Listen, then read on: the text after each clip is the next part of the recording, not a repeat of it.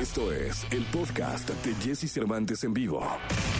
Lo mejor de los deportes con Nicolás Romay. Nicolás Romay. Con Jesse Cervantes en vivo. Señoras, señores, es lunes, lunes 7 de junio del año 2021. Está con nosotros y recibo con cariño a Nicolás Romay Pinal, el niño maravilla. Mi querido niño, ¿cómo estás? ¿Cómo te fue ayer? ¿Votaste o qué pasó? Cuéntanos. Bien, Jesús, me da gusto saludarte. Sí, ejercí mi, mi derecho como ciudadano. Vi que tú también, Jesús, que, que por cierto, creo que hiciste unas colas que ni en Disney, ¿va? No, entradón en mi casilla, cosa que me dio mucho gusto, ¿eh? Le, le decía a la gente por ahí en la mañana que tengo votando ahí desde el 2006 y nunca había encontrado tanta gente votando. Me dio muchísimo gusto. Sí, qué, qué bueno. La verdad que sí, hay que fomentar siempre el voto. Y sí, eh, fue un domingo redondo, domingo completo, de votar y después de ver a la selección. Vaya papelazo de la selección, ¿no, Jesús? Híjole, sí, la verdad sí, mi querido Nico. Qué buen partido. De entrada, es, eh, quedó demostrado que es el clásico de la CONCACAF, es el partido que hay que ganar. Pero sí, te, te, totalmente de acuerdo. Creo que una selección a la que le faltó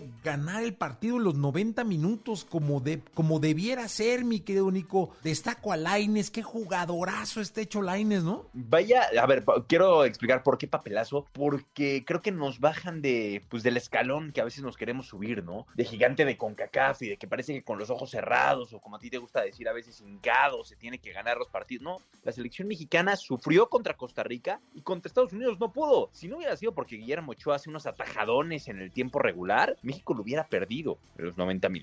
Después el arbitraje, muy mal arbitraje, sí, coincido, muy mal arbitraje, pero pues, en México no tendría por qué sufrir. Te vas a tiempo extra. En tiempo extra sí, el arbitraje como quiera, pero Andrés Guardado falla un penal que no nos tiene acostumbrado a fallar en los momentos claves, el señor Guardado. Sí, totalmente de acuerdo. Yo cuando vi que lo iba a tirar él, dije, bueno, caray, hay alguien seguro de experiencia, eh, el capitán, además de la selección mexicana, se armó un poco la cámara húngara ahí un poco antes de tirar, pero dije, no, pues, debe tener nervios de acero, Guardado y no, hombre, la cantó. O sea, la verdad es que como aficionado te digo, desde que se perfiló, cantó. El portero, que fue el portero suplente, porque el, el portero titular tuvo que salir, creo que salió beneficiado el cuadro americano, ¿eh? Jugó re bien. No, así unos atajadones bárbaros. El guardameta que entró de cambio, atajadones bárbaros. Y sí, coincido contigo, lo canta mucho Andrés Guardado, lo termina echando prácticamente al centro y con eso pierde la cabeza de la selección mexicana. A ver, en otro orden de ideas, pero hay que mencionarlo, el público en Denver se portó muy mal. A aventando de toda la cancha, se saltaron al terreno de juego,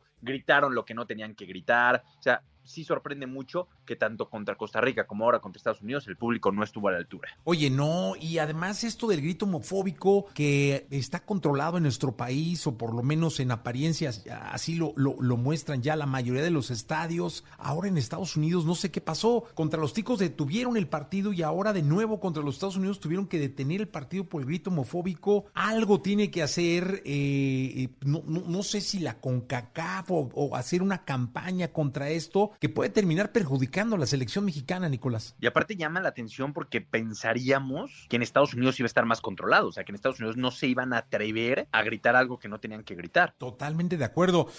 Pero mira, la verdad es que por, por por todos lados no, no, no, no fue bien. A los ticos también debió haberse les ganado en los 90 minutos. Creo que tiene mucho que ajustar el Tata en este verano, ¿no? Muchísimo, muchísimo. Y hacer llamadas, ¿eh? Hacer llamadas porque la falta de gol es un tema importante y un tema a resolver. Y con Raúl Jiménez no sabemos cuándo vamos a contar. Esa es la realidad. No se sabe cuándo se va a contar. Urge tener o a Ormeño o al Chicharito o a quien me cuentes. Pero urge tener a alguien ahí, ¿eh? Sí, totalmente de acuerdo. Yo no sé si habrá que bajar la cabeza y llamar al Chicharo o, oye, esta es pregunta, ¿qué pasó con Carlos Vela, caray? A ver, también, sí, Carlos Vela nunca se logró convencer de que llegara a la selección mexicana, de que regresara, ya no quiso, ya el Tata Martino dijo, ah, pues yo no lo busco, tal, pero también Carlos Vela lleva un año sin meter un gol, ¿eh? Ah, bueno, no, yo simplemente la pregunta, pero el Chicharito está en un buen momento. Sí, exacto, esa es la diferencia, que Javier ahorita está en mejor momento que Carlos Vela, la verdad. Yo entiendo que, que pues, siempre el nombre de Carlos Vela es un nombre propio que pesa mucho, pero eh, también no, ahorita no, no vive un buen momento como el,